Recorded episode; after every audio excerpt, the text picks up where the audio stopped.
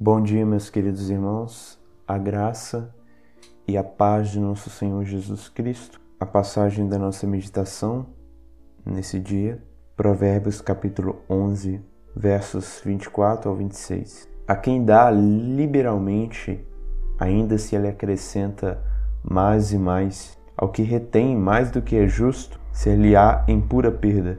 A alma generosa prosperará, e quem dar a beber será descedentado. Ao que retém o trigo, o povo o amaldiçoa, mas bênção haverá sobre a cabeça do seu vendedor.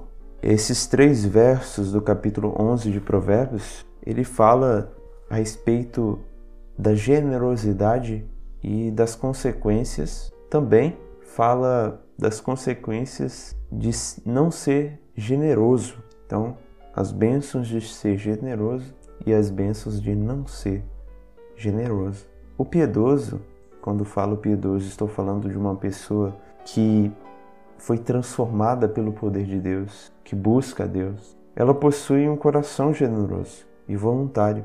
É claro que algumas pessoas que, por natureza, recebidas uma graça de Deus, elas são generosas em vários sentidos. Mas o crente, ele é generoso e voluntário no sentido de Cristo. Ele é assim porque Cristo entrou na sua vida. Há muita generosidade que nós vemos no mundo que não passa de orgulho e interesse próprio. Já o cristão, ele deve ser uma pessoa desprovida de ambições pessoais e está sempre disposta a ajudar aqueles que são que precisam de ajuda, os necessitados. A generosidade, ela sempre coloca a necessidade alheia em primeiro lugar no ato. E essa é uma particularidade do cristão, pelo menos do cristianismo, é amar o próximo.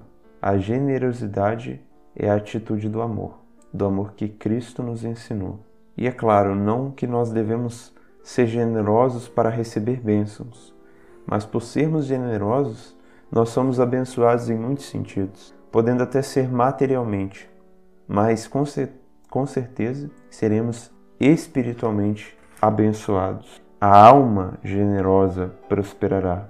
Mas no verso 24 também diz que a quem dá liberalmente ainda se lhe acrescenta mais e mais. Os piedosos, eles devem ser conhecidos pelo povo como uma pessoa generosa. Cristão que não é conhecido pela sua generosidade, ele precisa se analisar e refletir e se arrepender se não tem sido isso que ele deve ser, generoso pela graça de Deus. Já aqueles que não andam em generosidade, mas em maldade, perversidade, em ganância, em egoísmo, os versos eles falam também que é o que retém mais do que é justo, o que é injusto nas suas dívidas, ser-lhe-á em pura perda. O que deixa de oferecer aquilo que pode, por um mero egoísmo, ser-lhe-á em pura perda. E ao que retém o trigo, o que impede de o povo ser abençoado de provar da provisão ao que retém o trigo. O povo amaldiçoa. A bênção para quem é generoso e a maldição para aqueles que não são generosos, mas egoístas e orgulhosos. Diante disso, somos advertidos a olhar para o exemplo do nosso Cristo, do nosso Senhor, que sempre esteve disposto a ajudar os necessitados, a olhar para aqueles que eram desprezados, a amar os que eram odiados. Amados irmãos, sejamos advertidos da prática da caridade, da generosidade, que é o amor cristão, que Cristo nos ensinou, e que não venhamos buscar ser isso na nossa vida para ser porventura abençoado materialmente ou espiritualmente, mas porque já recebemos o que deveríamos receber, ou pelo menos já recebemos o que não merecíamos receber, a graça. Por experimentarmos da graça, que agora possamos experimentar da manifestação dessa graça para com as pessoas ao nosso redor,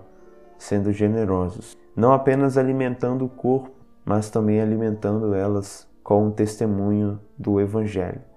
Porque a maior demonstração de caridade, de generosidade, não é o pão que você dá, mas é o pão vivo que você distribui é o Cristo. é a palavra de Deus dita. Mas dizer a palavra de Deus não isenta o nosso compromisso de também ajudar materialmente, fisicamente. Que possamos tomar ciência de nossa vocação e assim sermos sal da terra e luz do mundo. Deus nos abençoe.